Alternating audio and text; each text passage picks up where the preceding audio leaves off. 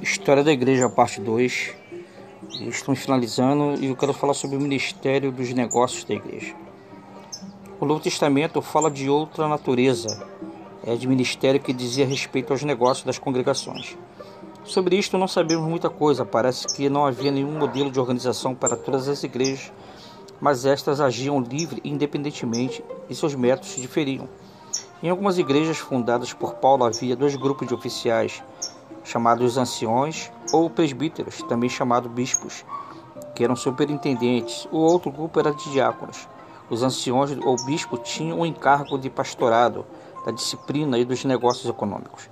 Os diáconos prestavam um serviço especial, o da beneficência. Os presbíteros presidiam a mesa do Senhor e pregavam quando não estavam presentes algum apóstolo, profeta ou mestre.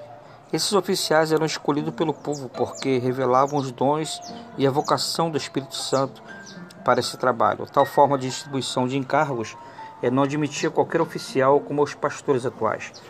Parece que havia outras igrejas com diferentes formas de organização e em alguns casos a liderança estava com o indivíduo, noutros o governo era congregacional. E eu quero fazer três perguntas no questionário sobre o assunto que nós falamos da parte 2 da igreja. E a primeira pergunta é: fale das relações de Jesus para com seus discípulos. Segunda pergunta: qual o propósito de Jesus em relação à igreja? Terceira: em que sentido Jesus fundou a sua igreja? Que foi o que ele lhe deu e que foi o que ele não lhe deu? Terceira, ou quarta, quer dizer. Quando teve início a vida ativa da igreja e a quem foi o evangelho inicialmente anunciado? Como a igreja espalhou o evangelho e que parte teve Paulo em tornar o cristianismo uma religião universal? E até onde o cristianismo se estendeu no primeiro século e quais foram seus missionários?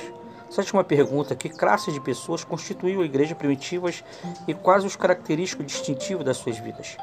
Oitava pergunta: de onde procedeu a perseguição dos cristãos durante esse período? Nona pergunta: que tipo de reuniões de culto tinham esses primitivos cristãos? Décima pergunta: qual era a crença deles? Décima primeira: quais influências que deram origem às ideias religiosas errôneas entre eles? Décima segunda: havia qualquer forma geral de governo nas igrejas do primeiro século? E a última pergunta era: qual era o ministério da pregação e do ensino? Qual era o ministério dos negócios da igreja? Bons estudos.